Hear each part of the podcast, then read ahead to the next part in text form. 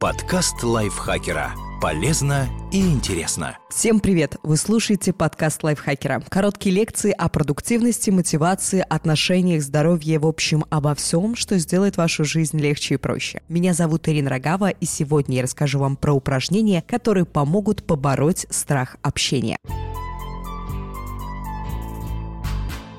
Прочтите стихи перед публикой. Один из способов побороть робость и страх перед общением с людьми – выйти на публику. Заучите короткое стихотворение, перепишите на бумагу, сохраните в заметке в смартфоне, если совсем страшно, и прочтите его. Сначала сделайте это перед друзьями и родными. Потом попробуйте выйти на улицу и выступить перед незнакомцами. Читайте выразительно, не опуская голову вниз, так, чтобы вас слышали. Возьмите с собой друга, пусть будет вашей группой поддержки. Вы заметите, что многие люди улыбнутся, а кто-то остановится послушать. Остальные просто не обратят на вас внимания. Так стоит ли переживать? Если страх в том, что окружающие замечают все мелкие недостатки, он не оправдан. Вы замечаете в себе гораздо больше, чем другие. Примерьте на себя другой образ. У вас есть любимый герой из фильма или книги, который без проблем общается с людьми? Перевоплотитесь в него на один день. Станьте актером и выйдите из своего амплуа. Это сложно, но представьте, что вам просто нужно сыграть эту роль. Чтобы было легче, размышляйте так. Даже если кто-то подумает что-то нехорошее, это будет относиться не ко мне, а к моему образу.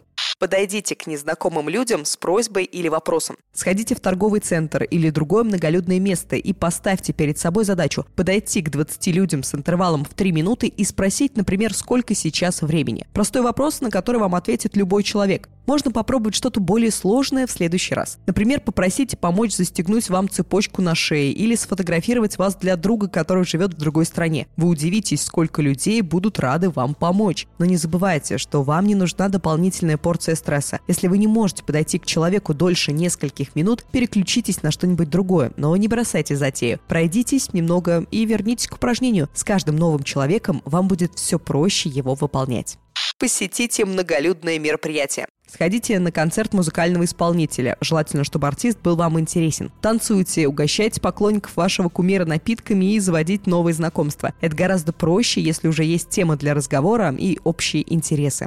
Здоровайтесь с незнакомыми людьми. Желайте доброго утра, когда идете за кофе перед работой. Узнавайте, как прошел день у кассира вашего магазина, если вечером зашли за продуктами. Если с этим проблем нет, попробуйте поздороваться с кем-нибудь из прохожих. Вероятнее всего, вам ответят приветствием в ответ. Вдруг вы обознались. А для вас это маленький шаг на пути к преодолению страха. Сделайте абсурдную, на ваш взгляд, вещь. Если вы боитесь выглядеть глупо, потому что скажете или сделаете что-то не то, попробуйте совершить это специально. Из самого простого наденьте разные носки, и пусть это всем будет видно. Сказать или сделать что-то заведомо глупое осознанно уже сложнее. Определитесь, что кажется вам несуразным. Подберите подходящее место и время и сделайте. Только помните, что все должно быть в рамках закона.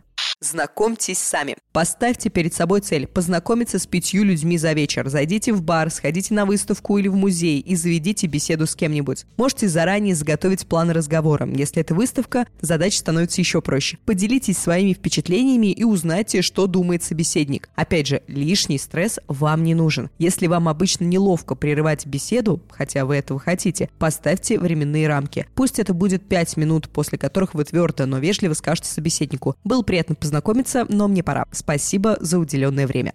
Продумывайте варианты развития событий. Вы уже представляли самое приятное, что случилось с вами. Теперь нужно подумать об обратном. Вспомните самую стрессовую и тяжелую ситуацию в вашей жизни, связанную с коммуникацией. Например, неудачное публичное выступление. А теперь представьте, что бы вы сделали, чтобы спасти ситуацию, если вернулись бы в прошлое. Это упражнение поможет подготовиться к предстоящему важному событию. Продумайте разные варианты, что может пойти не так, какие трудности поджидают. Вспомните все, что делали раньше, чтобы учесть ошибки и не совершать их в будущем.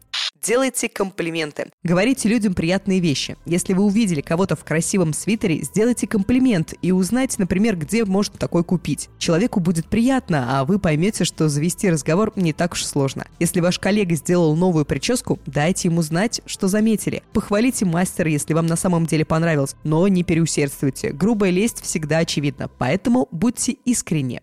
Репетируйте перед зеркалом. Встаньте перед зеркалом и отрепетируйте предстоящий диалог. Важно следить за эмоциями и языком тела. Улыбайтесь, будьте собой и наблюдайте за тем, что делаете. Практикуйтесь ежедневно по несколько раз, пока не увидите в своих действиях уверенность. Для примера посмотрите выступления публичных людей, как они говорят, жестикулируют и ведут себя в целом. Бояться нормально. Однако побороть страх можно, если вы этого хотите. В сложных ситуациях всегда лучше обратиться к психологу, но если вы уверены, что справитесь сами, попробуйте и нацельтесь на успех. Все получится.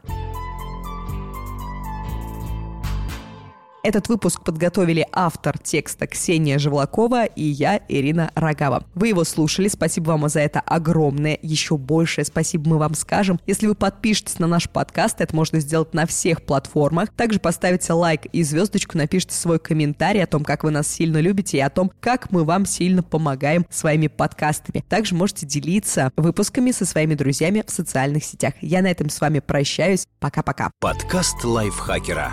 Полезно и интересно.